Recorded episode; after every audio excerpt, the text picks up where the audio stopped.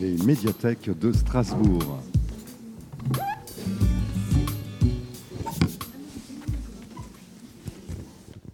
Bonsoir. Bonsoir. Bienvenue à la médiathèque André Malraux. Nous, nous sommes très très heureux de vous accueillir aujourd'hui pour euh, une rencontre exceptionnelle avec Martine Delerme et Philippe Delerme dans le cadre des bibliothèques idéales. Je vais vous présenter brièvement euh, le parcours de chacun de nos invités. Je vais commencer par vous, Philippe. Alors Philippe, vous êtes un observateur du réel, un écrivain amoureux des mots et des histoires racontées, imaginées. La poésie vous a toujours habité. Et ça, c'est vrai pour vous aussi, Martine. Euh, Vous avez su développer une philosophie de vie, un regard sur le monde, quelque chose qui touche aussi bien ce que l'on voit, mais aussi ceux que l'on ne voit pas. Et ça, c'est quelque chose que j'apprécie beaucoup chez vous. Il y a toujours une forme de nostalgie, une bienveillance. Et c'est avec votre recueil d'instantanés littéraires que tout le monde connaît, la première gorgée de bière et autres plaisirs minuscules que vous avez fait votre rentrée par la grande porte sur la scène littéraire. Et je vais dire un gros mot, je sais que vous n'aimez pas que je le dise, mais je vais quand même le dire, vous en avez vendu un million et demi, ce qui est énorme. Euh, vous venez de publier un recueil dans la lignée de vos plus grands succès, La sieste assassinée ou, ou bien encore Les eaux troubles du Morito. Vous venez de publier Les instants suspendus. Quel magnifique titre. Les instants sus- suspendus, en fait, tout y fait sens. Euh, on aime profiter de petits plaisirs simples. On se reverse un vin d'Alsace, je vous cite, merci. Je pense qu'on a reçu euh, la version euh, Grand Est, c'est ça? Ah, il fallait le trouver, moi je me souvenais même pas. Mais- dit ça tout à l'heure, je me souvenais pas d'avoir précisé, mais j'ai bien fait de le faire. Oui, vous, oui, voilà, vous l'avez fait parce que inconsciemment, vous saviez que vous alliez revenir à Strasbourg et voilà, qu'on allait en parler ce soir. En tout cas, moi j'aime beaucoup parce qu'on on renoue aussi euh, avec l'enfance. Et il y a ce, passage magnifique où vous, je suis sûre que vous vous en souvenez. euh, vous savez, on, pose son doigt sur la buée de la vitre et, on écrit ou on dessine. Et ça, vous le racontez tellement bien qu'on a envie qu'il y ait de la buée euh, sur les vitres pour le refaire. Euh, vous nous parlez également euh, de, de- de chaussures de sport, des Stan Smith. Euh, mais qui est donc Stan Smith Vous le saurez en, en lisant le livre de Philippe. Euh, dans ces instantanés littéraires, vous nous parlez aussi, euh, vous nous avouez aussi ne pas avoir dépassé, dépassé les 30 premières pages d'un Balzac. Et ça, je trouve ça génial. Je trouve ça génial C'est un de... exploit assez relatif. Mais, mais je trouve ça génial de, de- voilà, de dire, bah non, parfois, on lâche un livre parce qu'il ne nous convient pas. Et c'est notre plus grande liberté de lecteur de pouvoir euh, abandonner un livre. En tout cas, moi, j'abandonne pas les vôtres. Je tiens quand même à le préciser. Moi, en ce qui me concerne, quand on a lu 30 pages, en fait, le livre est fini quasiment. Donc, Oui, ça, ça va vite. hein. C'est, euh, euh, moi, j'aime en tout cas le regard que vous posez sur les gens, sur, sur les, les petits détails qu'on ne voit plus. J'aime votre regard vif et malicieux. Et puis surtout, vous distillez euh, mieux que personne hein, euh, l'air du temps et le goût du bonheur. Donc merci pour ça. Martine, vous êtes euh, agrégée de lettres, auteure et illustratrice. Vous avez toute votre vie mêlée écriture, dessin et enseignement. Philippe aussi pour l'enseignement. Vous êtes passionné de théâtre et de photos. Et vous avez publié plus d'une soixantaine d'ouvrages, essais, romans, albums. Vous avez reçu des prix prestigieux, les prix Octogone, Enfance du Monde et le Goncourt Jeunesse. Euh, ils sont venus récompenser euh, ce qu'on appelle, nous, album jeunesse, mais ce que vous préférez appeler album d'enfance, parce que là est toute la nuance. Il y a des livres, tous les livres que vous écrivez sont là pour euh, finalement tendre la main aux adultes d'aujourd'hui pour retrouver leur enfant, euh, leur enfant enfoui. Et c'est pour ça que vos albums parlent tellement, euh, tellement aux grands que nous sommes. J'aime beaucoup votre recherche des sensations, votre recherche de l'infiniment petit, la légèreté dans, votre dessin. Tout à l'heure, on aura l'occasion de, parler de la création de ces illustrations. Euh, on est réunis aujourd'hui pour, pour évoquer euh, la publication de Presque Soi. C'est donc votre dernier album pour, euh, pour les grands enfants. J'aime beaucoup. ça nous invite en fait à, renouer en, ces temps un peu troubles, où on a du mal à se retrouver soi, à, trouver sa place dans la société, à vraiment faire ce, ce, plongeon en soi. Voilà, faire cette démarche-là, prendre le temps pour soi. Et je trouve que c'est salutaire, vraiment. J'aime également beaucoup euh, Presque Soi parce que vous mêlez euh, des illustrations donc très douces qui ont été faites au, pastel.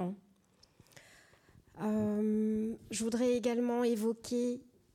Alors, ça, j'étais très, très, très, très heureuse de le livre. Ça s'appelle Se reparler de Marguerite. Marguerite, c'est votre grand-mère.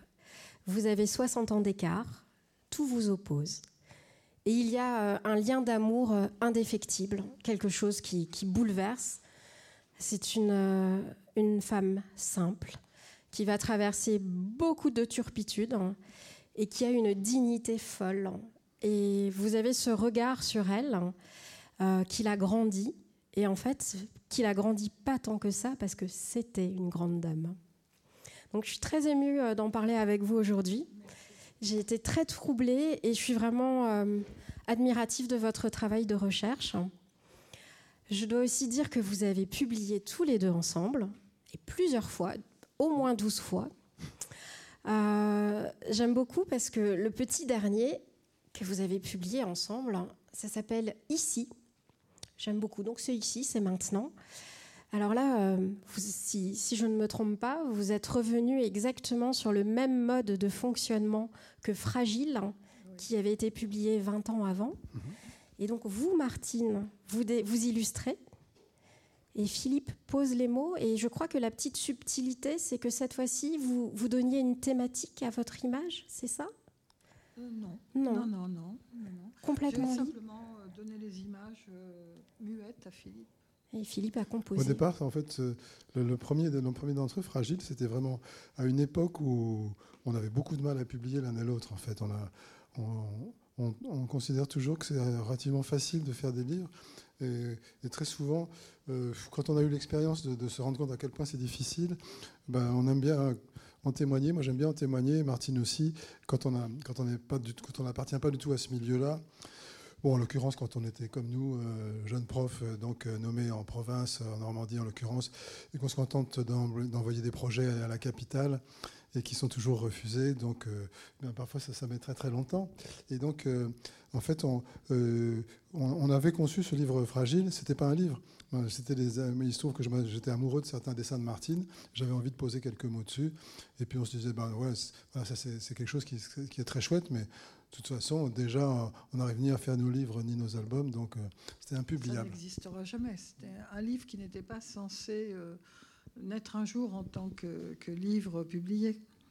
Et puis, bon, je crois qu'on l'a gardé par devers nous pendant, je sais pas, 18 ans, je crois. Il a changé de titre. j'ai refait, euh, comme, comme je suis autodidacte, j'ai refait trois fois les images parce qu'à chaque fois j'avais fait des progrès, donc euh, je refaisais les dessins.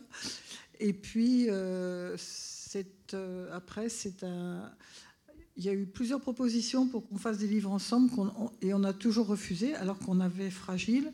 Et puis un jour, par contre, il y a un éditeur qu'on aimait beaucoup, du Seuil, Jacques Binstock, qui nous a dit, mais je sais que vous avez ce livre-là, mais vous le faites quand vous voulez, comme vous voulez, exactement.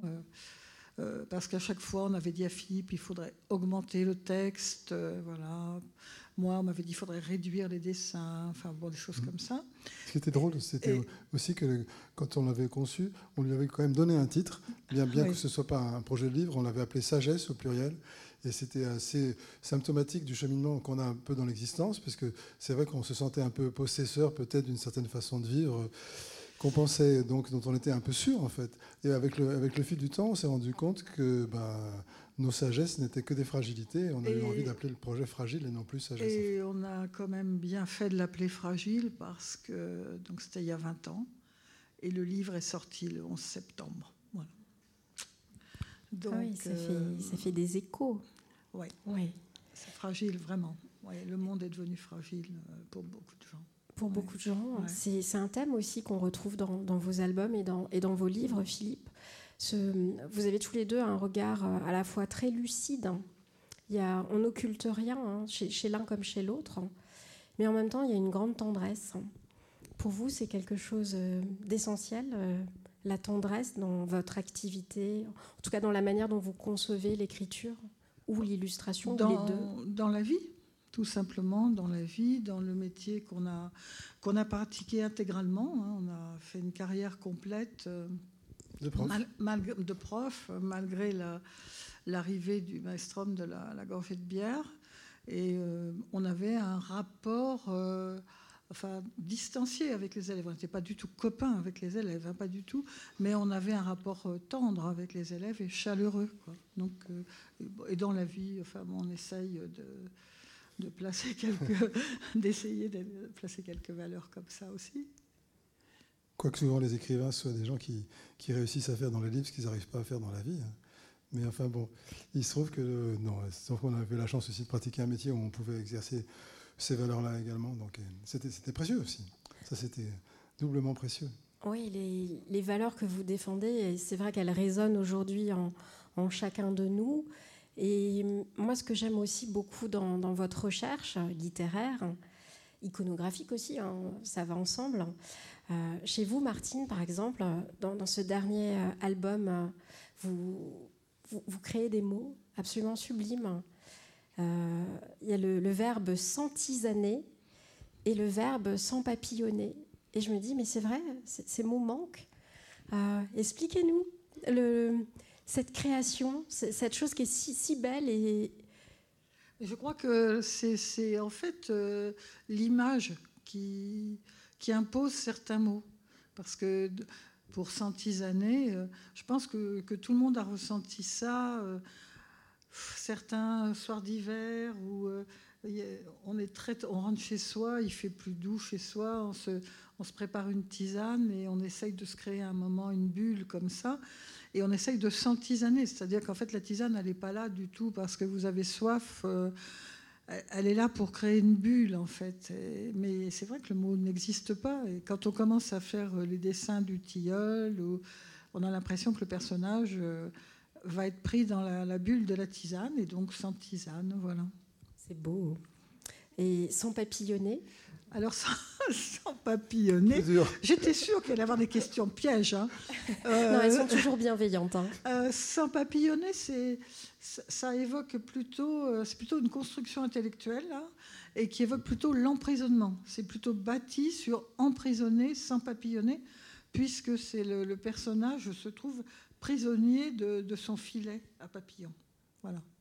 Donc c'était pour créer cette impression-là. Mais c'est beau, c'est vraiment c'est de la poésie, c'est ce que je dis. Vous, vous, baignez dans la poésie tous les deux. On sait aussi que c'est une affaire familiale. Euh, Qu'on a eu 15 enfants et qui sont tous poètes. Voilà, on est d'accord. On, voilà.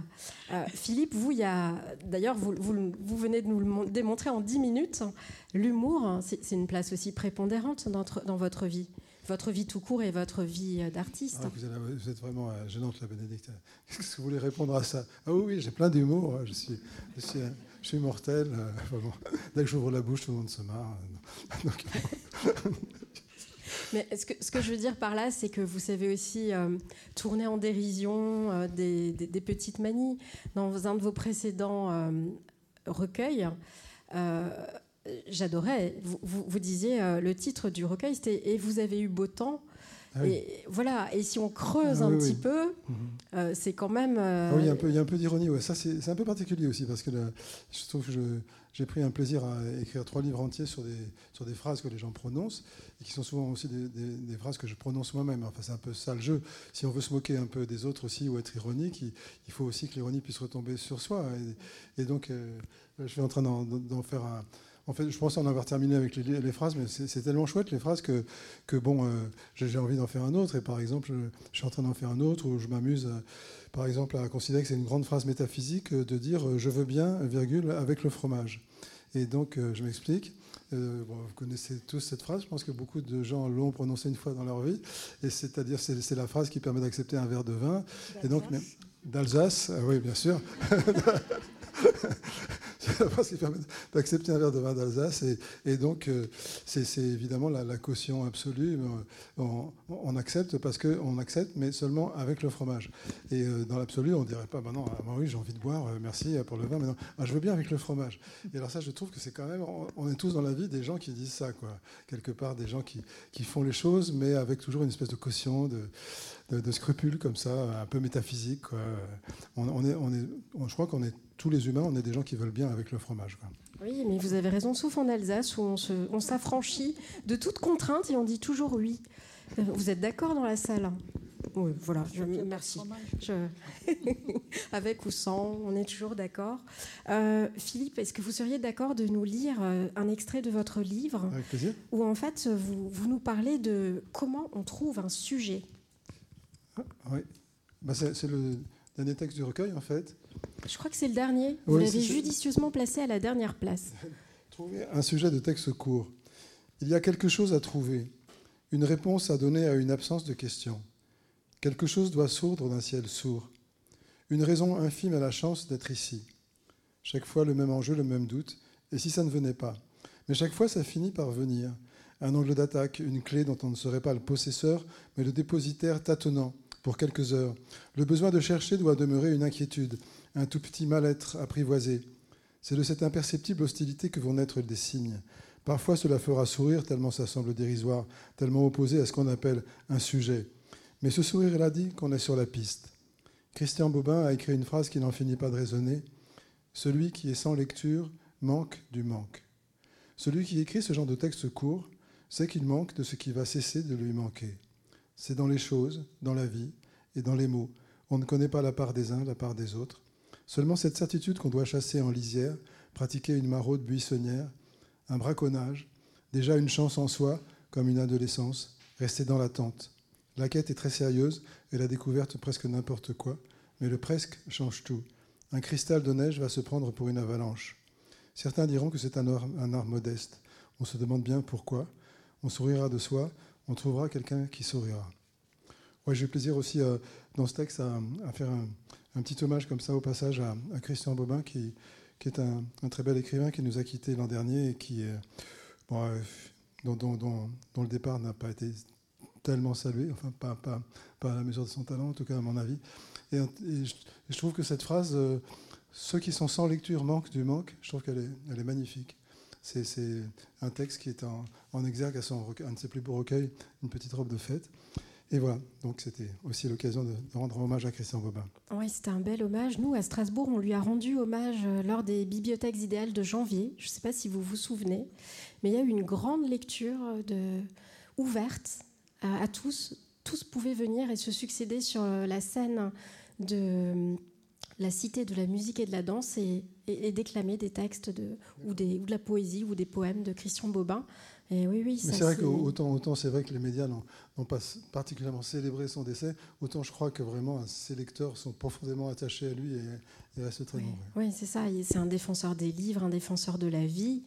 Euh, voilà, il y en a dernier, on ne le voyait pas dans tous les journaux quand il est décédé, mais quand on allait au marché de la poésie, Place Saint-Sulpice, il y avait des Christian Bobin partout et des lecteurs de Christian Bobin partout c'est un peu rassurant. Oui, c'est rassurant, n'est-ce pas euh, En tout cas, ce, texte où, vous nous parlez de la, voilà, de, la création, finalement, vous êtes au cœur de la création. C'est comment on, comment on trouve un sujet, qu'est-ce qui vous fait choisir euh, tel ou tel thème. Euh, est-ce que vous avez déjà, dans votre expérience maintenant assez importante d'écriture, remisé des des idées ou à plus tard et peut-être. Euh, bah déjà, j'ai remisé assez souvent les textes que je n'ai pas osé lire à Martine. Donc, c'est quand même pour moi un critère assez fondamental. C'est-à-dire que, quand, en général, euh, quand je ne me précipite pas sur elle dès que j'ai fini le texte en lui disant tu as 5 minutes pour que je te le lise, c'est plutôt mauvais signe. Et, parmi les textes qui, ne finissent par, qui finissent par ne pas sortir, il y a beaucoup ceux que je n'ai pas lus à Martine. Ça me semble un bon critère. C'est un super critère. Et donc, il y a vraiment un, dynamisme de, couple sur euh, votre création. Comment ça se passe Un couple très, très dynamique. non, en, fait, euh, en, fait euh, on, est assez séparés dans, comme on vit beaucoup ensemble, on, est assez séparés géographiquement dans la maison pour, euh, pour créer. Et dans la même maison quand même. Et dans la même maison évidemment, mais euh, on a chacun son, son, petit coin pour créer. Votre chambre à, soi Voilà, exactement, c'est très important. Et euh, on, ne communique pas du tout en fait pendant que les choses se font. Voilà. Ça, pas du tout.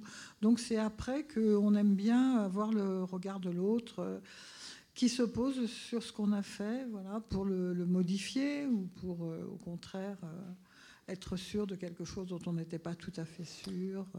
Parfois pour se mettre de mauvaise humeur pour le reste de la journée aussi, en ce qui concerne. Oui, non, mais c'est vrai qu'il y a eu un moment, il, y a, très, très longtemps, hein, plusieurs années, très très longtemps, où Philippe me, me lisait les, les, livres, les textes qu'il ne me lit plus maintenant. Et donc, je ne manquais pas de faire une, minuscule restriction. Et là, bon, eh ben, j'ai qu'à tout déchirer, j'ai qu'à tout recommencer. donc, j'étais investie quand même euh, d'une responsabilité ah un peu trop grande. Voilà. Donc, euh, maintenant, je sais que voilà, quand le texte m'est lu, généralement, euh, je l'aime beaucoup. C'est vous qui donnez, qui donnez les bons à tirer, n'est-ce pas? C'est voilà, ça part en impression après on dit ça en, souriant comme ça, mais c'est infiniment précieux d'avoir quelqu'un d'un peu critique à côté de soi. Je pense, euh, je, connais pas mal de gens qui, n'ont pas du tout ça. Et, c'est quand même euh, redoutable, en fait. D'avoir que des gens qui vous encensent systématiquement euh, sur tout ce que vous faites, c'est redoutable. Oui, c'est vrai, la, franchise et l'honnêteté, c'est finalement des valeurs qui, se perdent aussi. Hein, dans, on parlait de la, de la société tout à l'heure. Ah, c'est vrai que quand on crée, euh, il y a vraiment il y a une espèce d'euphorie dans la création et qui fait perdre euh, un petit peu euh, de son jugement quand on, a, quand on vient de terminer quelque chose. Bon, si c'est raté, ça se voit évidemment énormément, mais si ce n'est pas tout à fait réussi, ça ne se voit pas forcément. Et si on ne laisse pas reposer euh, ce qu'on a fait un certain temps, on est absolument incapable de voir euh, les défauts de soi-même, de ce qu'on a fait. C'est bien d'avoir un autre regard qui, qui peut porter un, jugement. Oui, c'est en fait vous vous créez euh, en, duo, mais en duo éloigné. Oui, voilà, c'est pas en duo parce que si, enfin, en duo, on, a fait des choses ensemble, mais on, tient beaucoup. Euh, on a une petite cellule, donc On, tient beaucoup à avoir gardé chacun euh, notre univers et, on a poursuivi d'ailleurs la démarche avec le, rapport qu'on a avec, euh, avec Vincent aussi.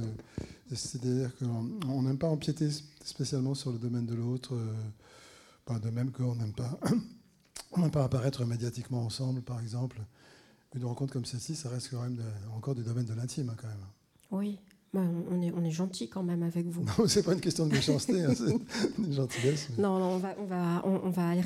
Moi, ce que je vous propose, c'est qu'on rentre dans le vif du sujet avec vous, Martine. Euh, derrière moi, je projette des, images qui sont extraits de votre compte Instagram. Vous, vous partagez beaucoup de, de votre domaine de création, de comment ça se fait.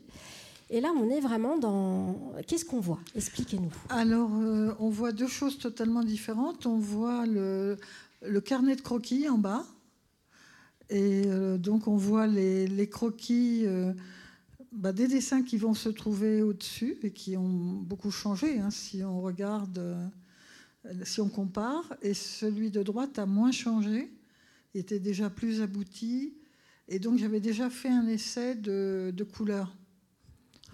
Et après, donc en haut, on a une double page de Presque Soi, parce que Presque Soi fonctionne euh, par double page.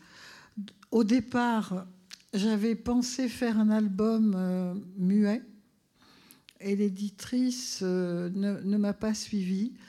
en me disant que ça serait absolument invendable, en fait. Donc, bon, j'ai compris, je me suis rangée à ces arguments. Donc, il y a très peu de texte. donc, les images qui se trouvent sur la page de gauche ne sont pas terminées. C'est un voilà, une histoire muette presque en devenir et elle se termine sur la page de droite. C'était pour montrer aussi le cheminement d'une image au lecteur. C'est-à-dire que souvent, je vais mettre sur, dans un album uniquement la page de droite. On ne verra que l'image du haut à droite. Alors que dans mon esprit, je suis passée par des images intermédiaires pour arriver à, l'image définitive euh, de la, petite, euh, du petit personnage qui attend la, sortie de la fleur. Alors, si, je peux me permettre quand même une remarque, votre éditrice, elle avait quand même, euh, même si elle vous a un peu forcé à écrire, moi, ce que j'ai apprécié dans, dans, cet album spécifiquement, c'est que pour la première fois, je crois, à la toute fin, c'était pas la première fois, on retrouve en tout cas tous les mots qui forment un long poème. Donc il y a en fait euh, euh, un, sens global à, l'ensemble de l'album. Et ça, ça c'était pas la première fois. C'était, ça aurait dû être la troisième fois. Ça n'a été que la deuxième. La première fois, c'est parce que euh, j'ai fait un pas de côté par rapport au seuil jeunesse et je suis partie faire un livre vraiment à mon idée avec un éditeur qui avait été mon éditeur au Seuil Jeunesse euh, il y a fort longtemps, puis chez Panama, un grand éditeur qui s'appelle Jacques Binstock et qui avait remonté une petite maison. Et cette petite maison euh, euh, était Toibu, ça s'appelait, était une maison pour adultes. Et il m'a dit mais j'aimerais tellement refaire un livre avec toi. Tu fais ce que tu veux, comme tu veux. Et donc j'ai fait un livre qui s'appelle La vie infinitive. Et le texte se trouve à la fin. Puis après, euh, au Seuil Jeunesse, ils ont vu passer ce livre, ils m'ont dit Ah, mais on en aimerait bien des comme ça. ça faisait des années que je leur en montrais, mais qu'ils n'en voulaient pas. Et donc, euh, j'ai fait peut-être. Et ils ont, je crois qu'ils ont oublié de mettre le texte à la fin. Et là, je suis. Euh, j'ai encore fait un pas de côté, c'est-à-dire que c'est, je fais ce livre au, au Seuil Beau Livre. Et donc là, avec une éditrice très attentionné, euh, très à l'écoute. Euh, voilà, j'aime beaucoup la réalisation de Presque Soi. Moi, je l'aime aussi beaucoup. Ce que je vous propose, euh, c'est qu'on découvre encore une image de, Presque Soi. Donc là, on voit, on voit vraiment le grain du papier qui est magnifique. Il y a plusieurs images. Et alors là, expliquez-nous, celle-ci est absolument euh, formidable sur votre bureau. c'est le, petit plaisir euh, de la fin de l'album. Quand on, j'ai une, très, c'est pas mon bureau, c'est même une, la table de la salle à manger qui est très grande et où je pose tous les dessins pour voir euh, si ça fonctionne, s'il n'y a pas un dessin dont les couleurs ne fonctionnent pas et où, où c'est presque terminé, où il y a des dizaines de dessins qui s'alignent. Et ça me fait très plaisir voilà, de voir ça. Et vous mettez à peu près combien de temps pour, euh, pour réaliser? C'est très long. C'est un gros travail, l'illustration. Écrire un texte, euh, c'est très rapide, mais travailler, c'est très long parce qu'il faut, il faut avoir beaucoup de carnets de croquis. Là, là c'est le, le, temps ne se compte pas. En fait, les carnets de croquis m'accompagnent tout le temps. Donc, euh, il y a des croquis, il y a des croquis complètement ratés. C'est des carnets qui n'ont pas de valeur, hein, qui sont très simples pour pas être intimidé par le carnet, voilà. Et puis après, il y a un gros travail quand les dessins me plaisent, un gros travail de reprise, euh, d'abord sur du papier de blanc, de papier machine, tout bêtement, et puis après avec les calques. Je travaille dans un sens, puis je retourne le calque parce que en fait, euh, je n'ai qu'un œil. En fait, je ne vois que d'un œil. Donc euh, je n'ai pas une vue euh, d'ensemble des choses. Donc il faut que je retourne pour être sûr que j'ai équilibré mon dessin, qu'il n'est pas complètement déformé. Et donc je travaille beaucoup sur calque. Je, mange énormément de papier calque pour arriver à faire un dessin qui me semble assez pur. Et puis après, bah, il y a le passage qui est plus rapide, lui, au dessin et puis à l'aquarelle. Alors, avant qu'on on va regarder des petites vidéos, parce que vous avez posté, et je trouve ça absolument magnifique de, de vous voir faire, créer une image, je voudrais revenir sur les calques. Je ne peux pas laisser passer le mot calque depuis que j'ai lu euh, le livre sur Marguerite, parce que Marguerite utilisait des calques. Oui, elle avait euh, donc, euh, tout à l'heure vous avez dit qu'elle avait une, une, vie très modeste, elle avait une vie très modeste, effectivement. Et puis quand elle a su que, en fait, que, bah, j'allais me marier avec Philippe, comme, et elle a voulu me confectionner un trousseau elle qui n'en avait jamais eu pour elle. Et donc, euh, elle s'est lancée euh, dans des choses fantastiques, des nappes euh, avec des pâquerettes, des choses que j'utilise encore aujourd'hui tellement c'est joli. Et, donc, j'ai récupéré chez elle, enfin chez mon père après son décès, un, un, paquet en plastique où il y avait le reste de ses cotons à broder. Et puis, il y avait dans ce paquet les calques. Les calques de, de ces marguerites qu'elle avait, et ces petites pâquerettes qu'elle avait reprises euh, bah, dans, des albums à broder. Euh, et, y a, ces calques sont énormes, c'est un travail colossal, c'est, excessivement émouvant. Enfin, c'est, tout noir, c'est, tout ce qu'on veut, mais c'est, pour moi, ça me parle énormément. je pense qu'au niveau de l'émotion, c'est assez proche de, du carnet qu'elle avait pour les mots. Oui, oui c'est le texte que je lirai tout à l'heure. Ah oui, c'est le petit texte qu'on a prévu de lire tout à l'heure. ne vous inquiétez pas, vous avez encore des surprises. Euh, on, va tout de suite regarder ces vidéos. Hop. On a aperçu la très jeune prof euh, que tu étais.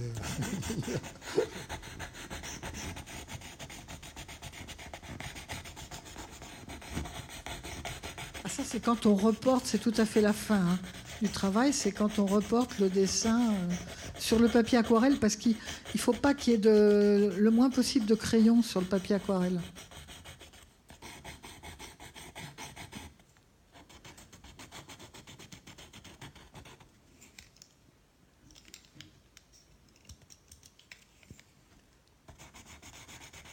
Il y a quelque chose d'assez hypnotisant. vous êtes d'accord avec moi?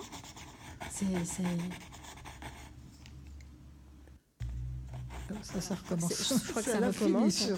On, va passer à l'autre hein, parce que vous, il y a plusieurs étapes. Hein. Alors ça, c'était la première étape. Non, c'est la suite. Là, on est. Ça, c'est oui, on voit la trace qu'a laissé le, le, calque sur la feuille. Et là, il faut dessiner à l'angle de Chine. Il faut redessiner les... Voilà. Parce que ces albums-là, les derniers albums, ne sont pas faits au crayon, sont faits à l'encre de Chine.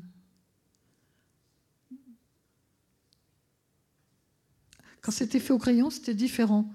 Je, je, je, gommais vraiment encore un peu plus le dessin, je peignais et je redessinais après avoir peint au crayon. Tandis que là, c'est l'encre.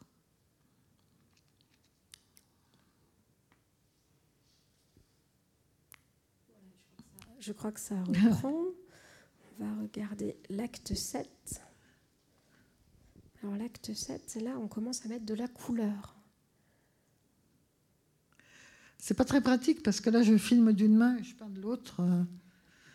Mais c'est précieux, en fait. Hein. C'est, on a l'impression d'être avec vous dans votre atelier. Qui n'est pas un atelier, d'ailleurs. C'est une chose importante pour Martine. Vous, aimez euh, créer dans les espaces de, de, de, la, de la vie de tous les jours. Ouais. Je, n'aime pas les ateliers. C'est comme je n'aime pas les beaux carnets de croquis.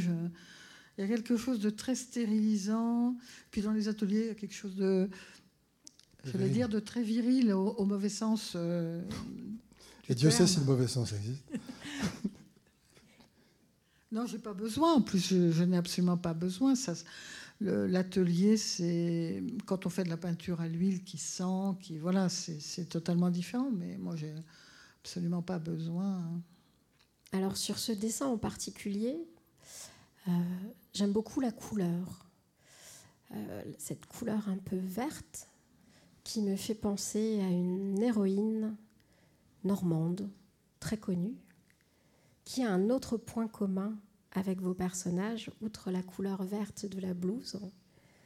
C'est une histoire dans le, dans le visage, dans le dessin.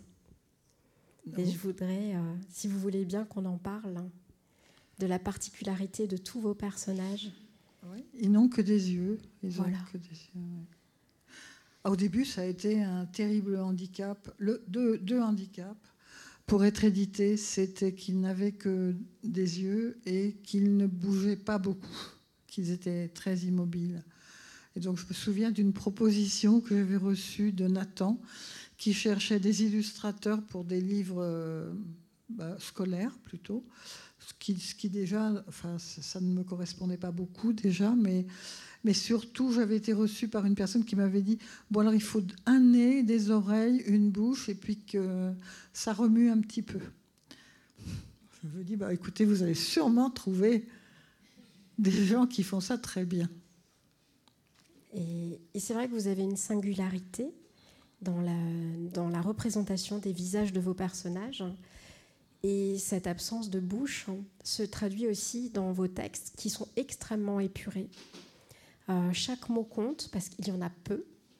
Et dans, dans, un monde où tout, tout fait bruit, tout, tout, mm. tout, est euh, dans une confondant de, de, de, de trop, Hmm. J'aime beaucoup cette économie. que écoutez, vous faites. Ça, ça me touche, ça me fait plaisir parce que c'est le but en fait. C'est les purs, c'est ça, c'est arriver d'une certaine façon à, à, dire le plus avec le moins.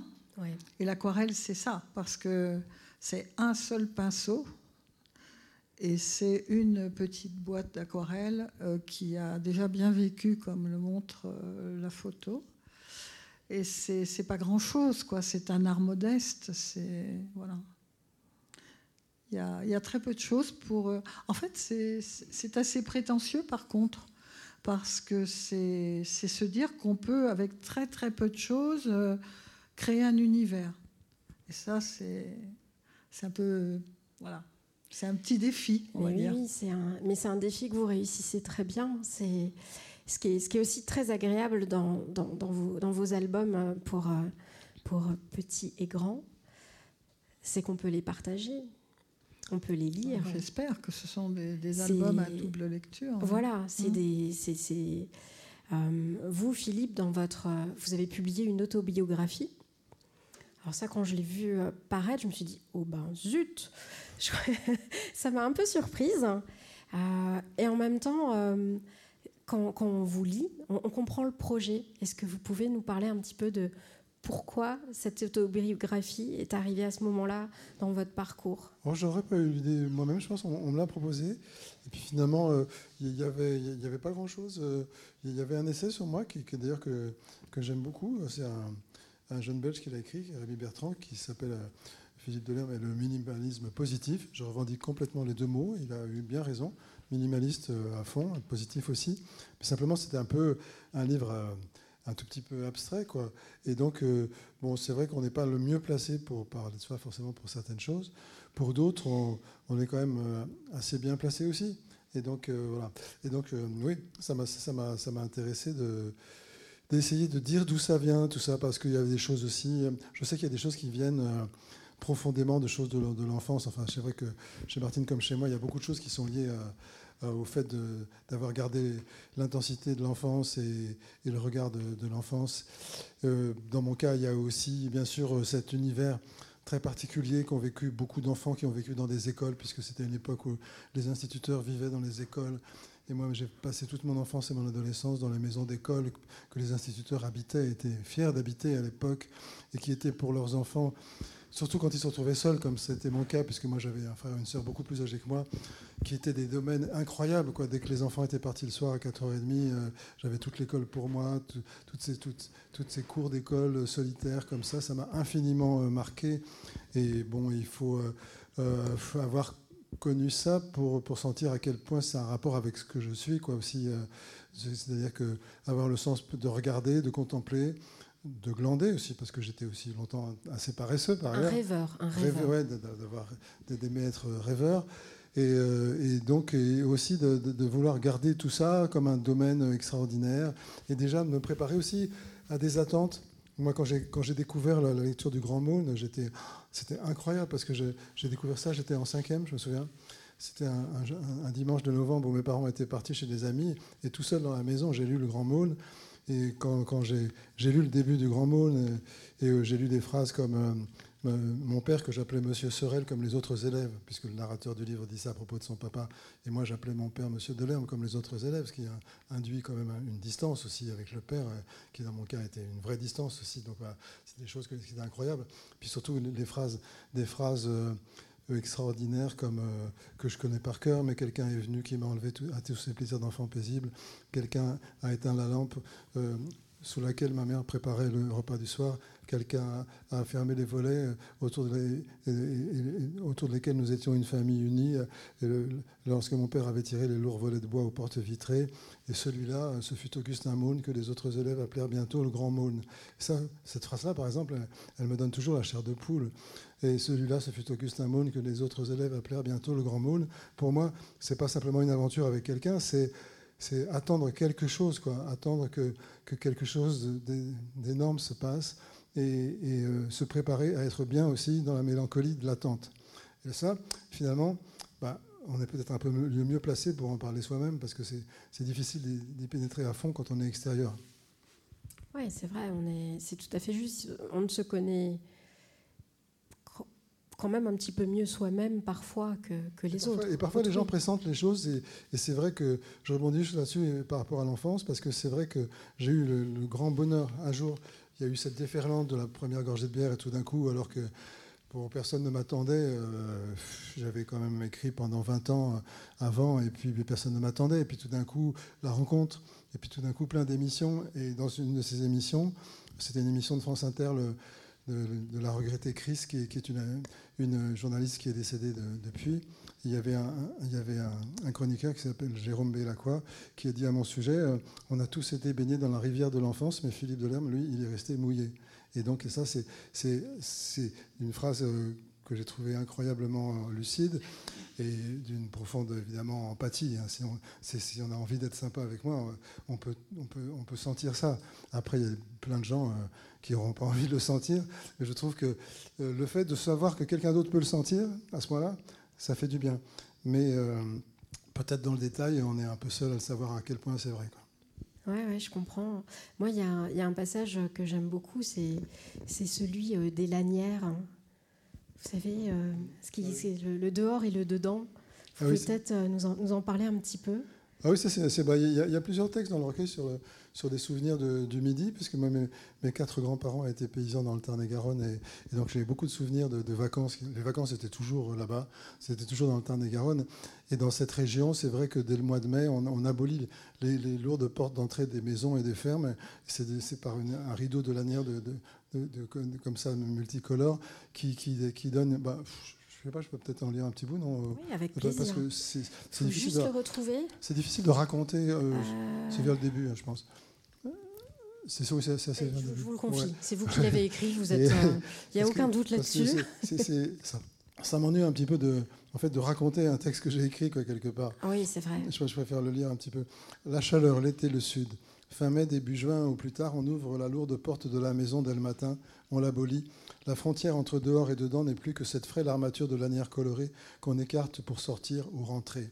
C'est le bruit qui compte, comme un infime claquement de fouet vers l'ombre ou vers la canicule. C'est curieusement à la fois sec et soyeux, impérieux et désinvolte, un numéro de dressage de l'instant paraffé d'un coup de vent. Les occupants de la maison prennent plaisir à multiplier les occasions de sortir et de rentrer. Linge à étendre, grain à donner aux poules, inspection de la boîte aux lettres, cueillette du persil. Leur va-et-vient permanent, un peu surjoué, garde une sorte de hiératisme, adoubé à chacune de leurs, initiatives par cette caresse cette invite des bandelettes multicolores qui semblent prêter au geste quotidien une ampleur, une approbation fugitive. Sortir, rentrer, sortir pour mieux rentrer, rentrer pour mieux sortir, c'est l'essence de la maison qui change imperceptiblement, se met à balancer avec un petit swing saisonnier. Les visiteurs s'avancent jusqu'au seuil, s'enquièrent d'un sésame qu'ils n'attendent pas pour écarter les franges, pénétrer de plein pied une intimité qui s'offre sans interrompre l'écossage des petits pois sur la toile cirée. Il n'y a plus la moindre once de clôture ni de méfiance. Les lanières en plastique imposent la souplesse et la légèreté. La bonhomie de la rencontre n'a plus à jouer le simulacre de la surprise. On est d'emblée ensemble, côté ombre et côté soleil, fraîcheur et chaleur partagée. La vie est douce et c'est l'été. Et c'est l'été. Merci. Euh, j'ai lu attentivement votre recueil. Il y a beaucoup euh, de bruit, le moteur de la deux chevaux, le bruit des lanières. Ce sont, des bruits légers, hein Oui, oui, c'est en tout oui, oui, mais il y, a du, en tout cas, il y a, du son. Du son, oui. Euh, il y a de la lumière, il y a des couleurs, mais alors il n'y a aucune odeur, aucune, aucun parfum, ah aucune odeur. Oui, ça manque. Et alors, je, je, me pose la question parce qu'on dit souvent que, sans aller chercher la Madeleine de Proust, mais que les souvenirs viennent, viennent par l'odeur, sont le plus tenaces par, euh, par l'odeur. Et du coup, je me demande, mais pourquoi il n'y a pas d'odeur? Peut-être parce qu'il y en a trop dans les autres. Je pense, avoir très souvent parlé de, des odeurs, justement. Mais c'est vrai, si vous le remarquez, c'est. Ah, dans celui-ci? oh, euh, Oui, vraiment. parce oui. Que...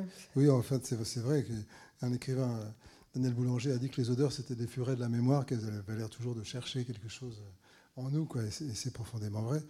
Mais c'est vrai que pour le coup, euh, c'était plutôt d'autres sensations. Donc, le prochain livre, une petite dégustation de vin d'Alsace. Commenter. Éventuellement. Moi, je, m'étais euh, amusé. J'avais écrit une nouvelle euh, qui était assez drôle, je crois, qui s'appelait Panier de fruits, sur quelqu'un qui avait comme métier justement d'écrire, de, faire de la littérature publicitaire. Il avait, qui avait comme, travail justement d'écrire le petit baratin qu'on trouve euh, justement sur les dépliants des vins d'Alsace, par exemple, dans toutes les, tonalités des divers vins d'Alsace. J'aime beaucoup l'Alsace hein, et, je connais, assez bien les vins d'Alsace. Et, alors, le problème dans mon cas, c'est comme j'aime tout ce qui est sucré et tout ce qui est amer, euh, j'aime toute la palette. Non, mais c'est parfait. les sept cépages alsaciens sont faits pour vous. Voilà. Y ça... les Olsviker qui est le mélange. vous êtes connaisseur.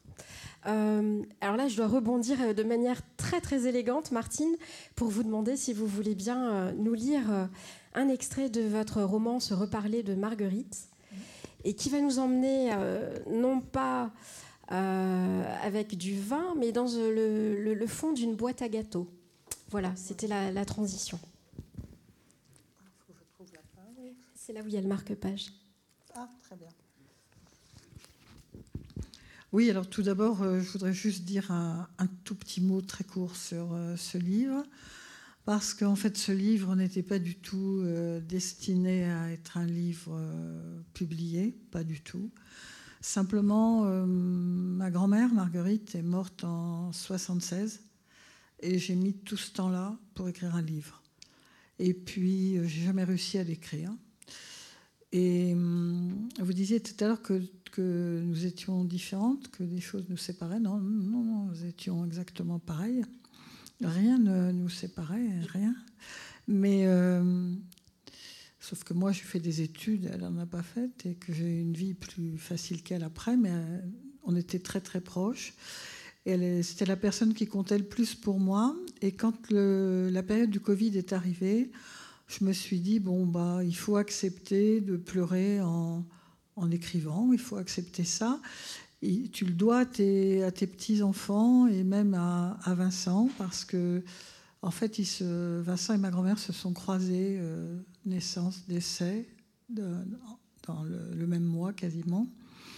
Et donc, je me suis attelée à ce livre, et c'est euh, par le biais d'un réseau social, euh, Instagram, qu'une éditrice, euh, moi j'ai cru d'abord à une blague, m'a dit mais moi je voudrais lire ce que vous avez tapé et j'ai fait beaucoup de résistance. Hein. Je dit c'est de l'ordre de l'intime. Elle m'a dit non non je, vous assure je vais le lire, vous pouvez avoir confiance en moi. Et j'ai eu, confiance et euh, elle m'a guidée vers, vers la publication de ce livre. Voilà donc j'ai écrit un livre en fait par petits textes parce que j'ai pas du tout cherché à, faire un roman de la vie de ma grand-mère. Je n'en étais pas capable, je n'avais pas les, documents. Je ne, voilà, j'avais des souvenirs épars et j'ai voulu que le livre suive euh, le souvenir comme il vous revient quand vous aimez aimer quelqu'un énormément et qu'il vous accompagne encore. Et j'ai voulu aussi qu'il y ait des photos. pour qu'elle ne soit pas totalement désincarnée.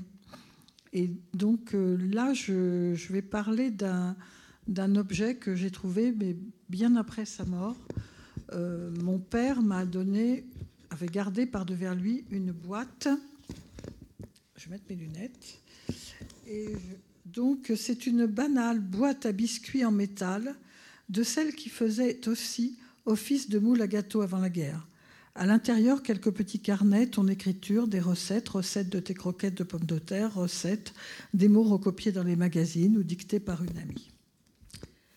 Le carnet bleu. Et tout au fond de la boîte biscuit brun, j'ai trouvé ce petit carnet à spirale fatigué sous son plastique turquoise. Comme les autres, il était couvert de ton écriture, mais aucune phrase. Des mots qui se suivaient, des mots qui se répétaient, des mots étranges qui parfois auraient pu te concerner.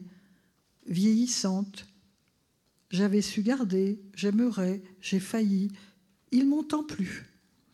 Et parfois bien incongru, prompt, ne pas suggérer, accablement, ai-je pu l'apercevoir? Des mots souvent longs et compliqués. J'ai d'abord essayé de leur donner un sens, mais aucune signification ne s'en dégageait. Quel rapport entre atrabilaire, à bon escient et rougeoyant, intrigant comme un récit codé. Et puis j'ai compris. C'était un carnet d'orthographe.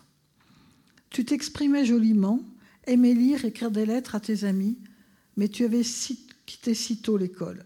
10 ans. Tu faisais des fautes d'orthographe qui te complexaient. N'allait-on pas y voir un manque, une médiocrité de ta part? Devrais-tu pour autant éviter toute correspondance? Je suis heureuse à la pensée du petit dîner auquel vous me conviez. Parfois, tu me glissais une lettre sous les yeux pour que j'en corrige les erreurs, et cela te soulageait. Le destinateur ne saurait rien de ce que tu devais considérer comme une marque sociale dévalorisante. Je joutais avec des involtures anesses ou un accent, et nous passions à autre chose. Il en était ainsi. Tu ne savais pas, et moi je savais. Mais entre nous, cela n'avait aucune importance, puisque dans ces instants-là, nous n'étions qu'une seule et même personne. Lorsque j'ai compris qu'au fil de tes lectures, tu recopiais inlassablement les mots difficiles pour les mémoriser, je n'ai pu m'empêcher de t'imaginer, déjà très âgé, seul, penché sur ce carnet avec une application d'écolière, rêvant encore de cette infime élégance qui te manquait, une belle orthographe. Et j'ai pleuré. Voilà. Le carnet bleu. Merci. C'est émouvant de vous entendre lire ce passage.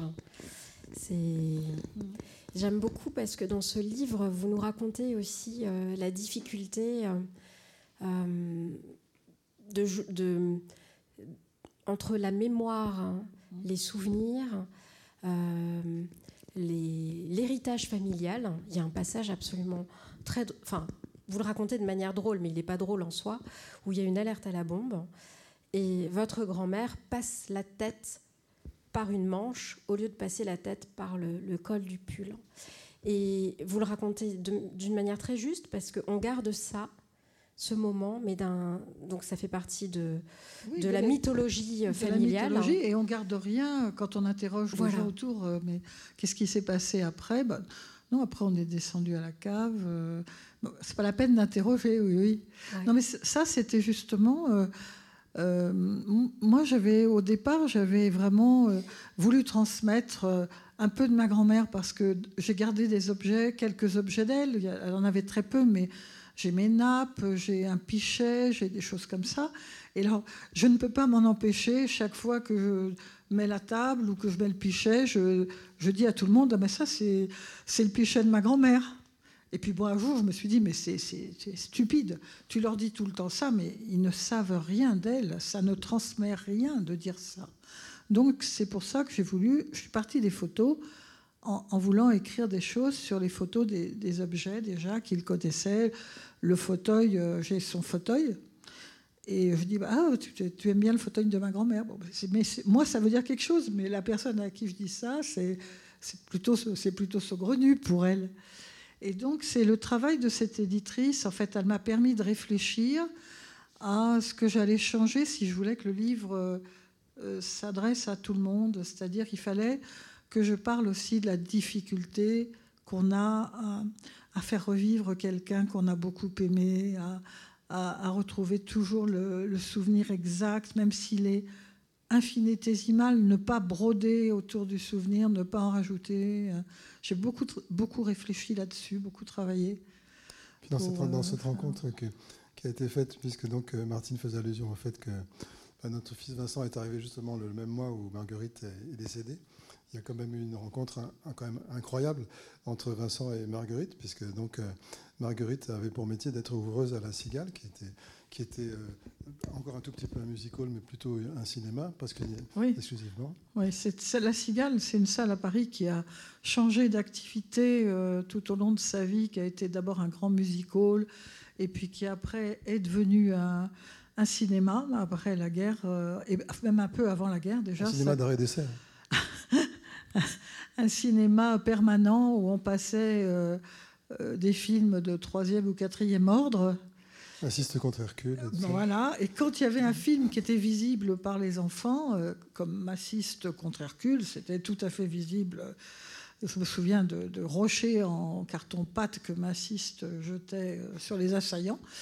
Et donc, on y allait le, elle nous faisait venir le jeudi après-midi dans une petite loge. Il y avait des loges en bas encore à la Cigale. Puis après, la Cigale est, a fermé longtemps et est devenue après, a rouvert en devenant un, un musical. Voilà. Et donc, euh, mon fils. C'est vraiment la salle de Vincent à, Paris. Et il est assez fier parce qu'il est le chanteur qui est passé le plus de fois à la Cigale en plus, donc euh, qui était la salle de son arrière-grand-mère. C'est ça, il y a une forme de, retour, enfin, mm. de ça, c'est vraiment un, topos de votre euh, histoire ah familiale. Oui, parce que quand on était ouvreuse, elle était ouvreuse au pourboire euh, à la Cigale. Euh, l'ouvreuse, elle travaillait sans cesse. Quoi. Elle avait juste le mardi de jour de relâche. Et donc, c'est pareil, mon père l'accompagnait. soit, par, exemple, il a vu chanter Gabin à la Cigale, enfin des choses comme ça. Puis après, il a, il a vu quelques films qui étaient visibles aussi pour lui. Donc c'est après, il y a vu son petit-fils. Voilà. C'est beau. Hein. Alors, euh, vous aussi, vous, vous, l'évoquez euh, tous les deux, vous évoquez vos, vos, petits-enfants. Et euh, moi, je veux dire que tout ce travail que vous entreprenez, vous, Philippe, dans votre autobiographie, vous, Martine, en, en ayant ce souhait de, de, conserver sur du, du papier euh, mm. une histoire. moi, je trouve ça très noble. Et euh, voilà, c'est laisser des traces, hein, c'est transmettre. Et on le voit bien aujourd'hui en partageant ce moment avec vous, que vous êtes dans une grande générosité. Euh, ça se fait rare. Donc, moi, je tenais à, le souligner. ce que le public ne sait pas, mais c'est que vous avez bravé pas mal de turpitudes pour nous rejoindre aujourd'hui. Ah non, mais ça, ça euh, s'appelle la SNCF. Ça s'appelle la SNCF. Hein. Euh, nous sommes vraiment chanceux que vous soyez là ce soir. 2h40 de retard. Nous avons été confortés quand même dans notre sentiment parce qu'en découvrant le titre de, des DNA euh, arrivant à Strasbourg, on a vu que le titre c'était justement le, fait que les Strasbourgeois sont excédés par les retards de la SNCF et nous on a bien failli pas venir à cause de ça. Oui. Donc ma question est, Philippe, est-ce qu'il y a un jour, il y a un espoir d'avoir cet épisode de train retardé dans un de vos, euh, de, vos livres? Je ne me sens pas l'avoir vécu avec une, intensité très enfantine. en tout cas, je peux vous dire que nous, de l'autre côté ici, on, était, euh, on était bien aussi, on était pas mal. Euh, le temps passe très vite, mais je voudrais, si vous le permettez, finir par juste un petit extrait je trouve magnifique dans Ici. Donc, euh, je ne peux pas vous projeter l'image, mais il faut que vous vous représentiez euh, un personnage féminin de Martine, assis sur une pile de livres. Voilà, vous imaginez.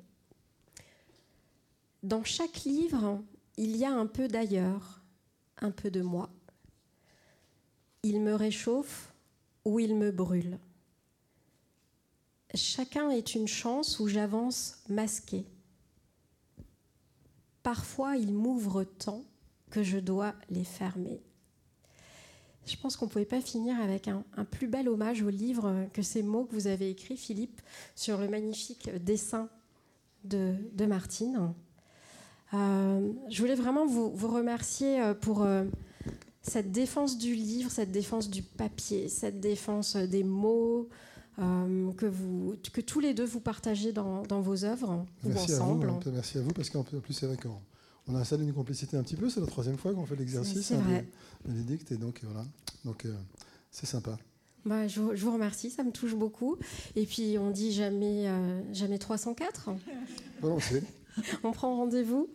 Euh, j'aime bien finir par, euh, par cette question. Y a-t-il une question que je ne vous ai pas posée à laquelle vous auriez aimé répondre? Non, mais si quelqu'un a une question à poser. Y a-t-il une question dans la salle?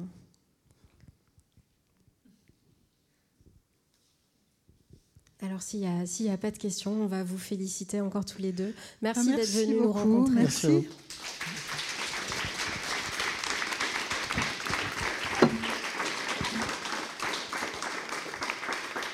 Et je, dois, vous préciser qu'une séance de dédicace a lieu maintenant à l'extérieur de la salle avec notre libraire partenaire, la librairie de la Presqu'île. Voilà, vous pouvez retrouver Martine et Philippe juste à l'extérieur de la salle.